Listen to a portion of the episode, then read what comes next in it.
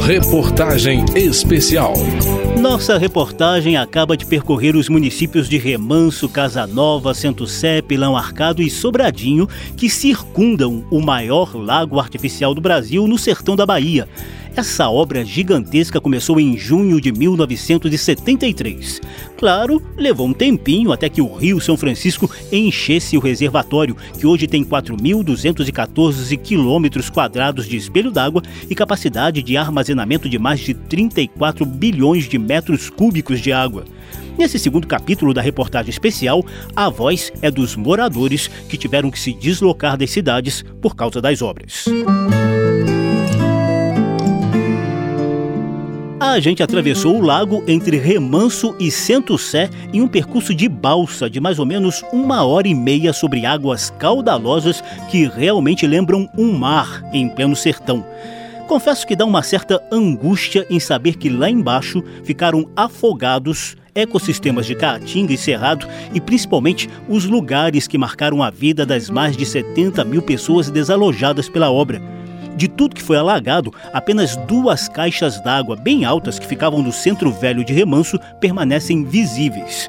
Alguns antigos moradores das áreas submersas concordaram em resgatar para a gente um pouco das lembranças do passado. Foi o caso de seu José Rodrigues da Silva, de 63 anos de idade. O senhor chegou a morar na, na Remanso Velho? Eu nasci lá, nasci lá. Fui essa região lá todinha. Tá lá debaixo d'água ali. Hoje a gente só consegue ver aquelas duas caixas d'água ali, né? Tá cobertão de água lá, mas o, o setor velho ainda tá lá ainda, ainda. Nesse período todo, já teve alguma baixa de rio que foi possível ver mais alguma coisa além da caixa d'água? Já. Ver o rio velho, o caixão do rio velho lá.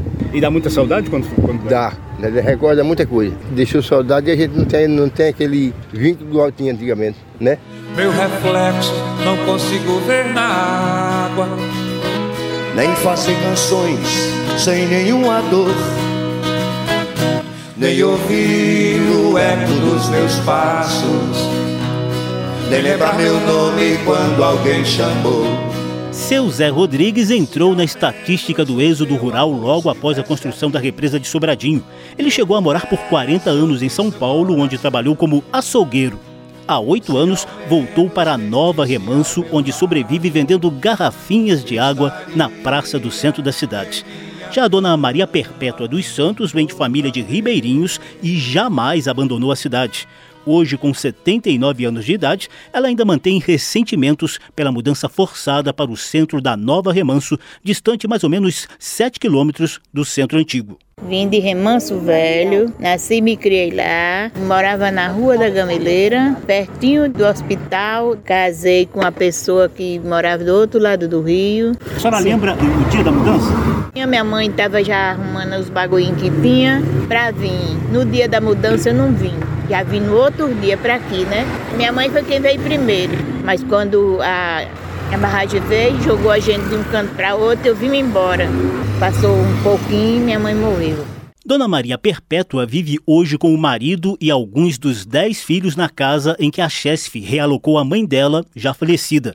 Uma das filhas de Perpétua, Maria Aparecida dos Santos, reforça o desencanto da família com a mudança da velha Remanso. Eu me lembro assim que a mudança foi muito dolorida, principalmente que perdeu muitos bichos, animais, né, foram perdidos. E a angústia da gente saber que vinha para uma cidade sem expectativa nenhuma, né? Ninguém tinha emprego nem nada. A única coisa que os meus pais sabiam fazer era pescar. É. Através da pesca foi que a gente começou a sobreviver aqui. E ele aposentou e. É. E hoje os dez filhos vivem aqui? Só não quer nenhum aqui porque morreu. E o resto mora aqui. A maioria é desempregado. Somos sobreviventes, né?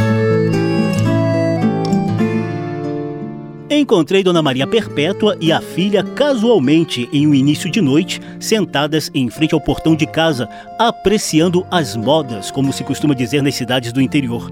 Papo vai, papo vem, até que também afloraram as boas recordações da velha remanso na memória de Maria Aparecida, hoje com 55 anos. Eu era pequena, mas minha lembrança é muito boa. Sempre digo que a igreja de Remanso Velho, que a chamava era capela, era muito bonita. O cais de Remanso Velho era lindo, era não tem nem comparação com esse daqui. Até hoje eu sinto o cheirinho do pão, do pão caseirinho. a lembrança que eu tenho de Remanso Velho é do pãozinho, do, do cheiro do pão, que os meninos passavam gritando nas bicicletas.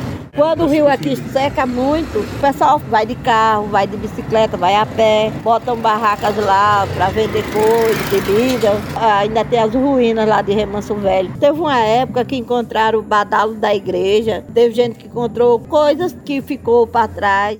Saudade igual farol, engana o mar, imita o sol. Saudade, salve dor que o vento traz. Tem boas lembranças também da parte antiga da cidade de Casa Nova, alagada pela represa de Sobradinho.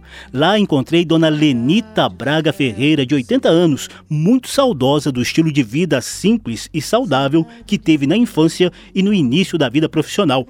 Ela nasceu na Cidade Velha, foi professora de História nos antigos cursos primário e ginasial e só saiu de lá no dia da mudança obrigatória para o novo centro de Casa Nova. Vivíamos na roça, mas vivíamos bem. Tínhamos as privações, as limitações, mas éramos bem criados e vivíamos felizes. Lá ninguém via falar né, essas doenças de hoje, né? Eu acho que por causa da alimentação que a gente tinha boa, o ar que a gente respirava era puro, a água que a gente tomava, água corrente, puríssima, alimentação de primeira, sem veneno, sem agrotóxico, sem nada.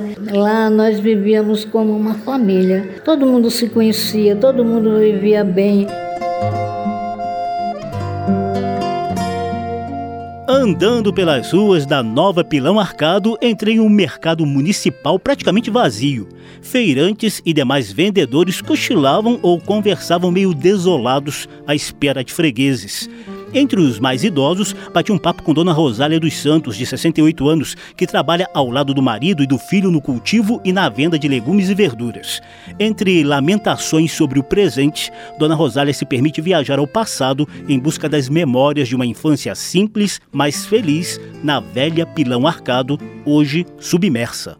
Nós morávamos na beira-rio mesmo. Aquela época era tempo bom, tempo de, das roças era tempo melhor que existia. Nós trabalhava, nós comia, arrancava feijão, plantava milho, tudo era coisa simples, mas que deixava a gente bem. Nunca deu ladrão no lugar. A margem do rio, você estava com fome, você ia lá, jogava um anzol, trazia o peixe, trazia e botava em casa para comer. Ali pertinho da barraca de Dona Rosália, Dona Darcy Barbosa, de 54 anos, também desafogou lembranças da velha Pilão Arcado, de onde foi obrigada a sair na infância para dar lugar à represa de Sobradinho. Eu vim do Pilão Velho vim para aqui, para Pilão Arcado. Além muitas coisas boas e hoje a gente só estamos colhendo só amargura na vida, né? E assim, naquele tempo era bom demais, todo mundo respeitava o outro. E hoje a gente não tá vendo, só tá vendo violência. No meu tempo, assim, de meus pais, a gente vivia da lavra, né? Não dependia de ninguém. Minha infância foi boa, foi bom, que eu não vou reclamar. Que eu a lembro que a gente vivia como fraco de recursos, mas a gente tinha liberdade. E hoje nós não temos. Seu Maria Osvaldo de Araújo tem 65 anos e ajudou a criar uma fundação para tratar conjuntamente dos problemas dos municípios que estão no entorno da represa de Sobradinho. Em uma dessas andanças pela região, ele constatou a peregrinação de antigos moradores das áreas alagadas em busca do resgate de suas memórias. Em 2001, nós comemos um peixe no antigo cais da cidade de Remanso. E a gente via a romaria das pessoas, que até choravam ainda, vendo os alicerces das suas casas, pai, mas ela era casa de fulano, ela era casa de Beltrano. A gente vê que ainda existe aquele sentimento das pessoas de uma certa frustração, ter a sua liberdade invadida, ser tirado do seu local, sua propriedade. Porque o pessoal vivia de uma economia local, mas eram felizes. eram felizes. Fica aquele sentimento, aquela saudade do passado, das antigas cidades. Quem foge da saudade, preso por um fio, se afoga em outras águas, mas do mesmo Outros antigos moradores até sentem saudade dos povoados alagados pela represa de Sobradinho, mas identificam benefícios e progresso com a mudança para as novas áreas. É o que a gente vai saber no terceiro capítulo dessa reportagem especial. Reportagem especial.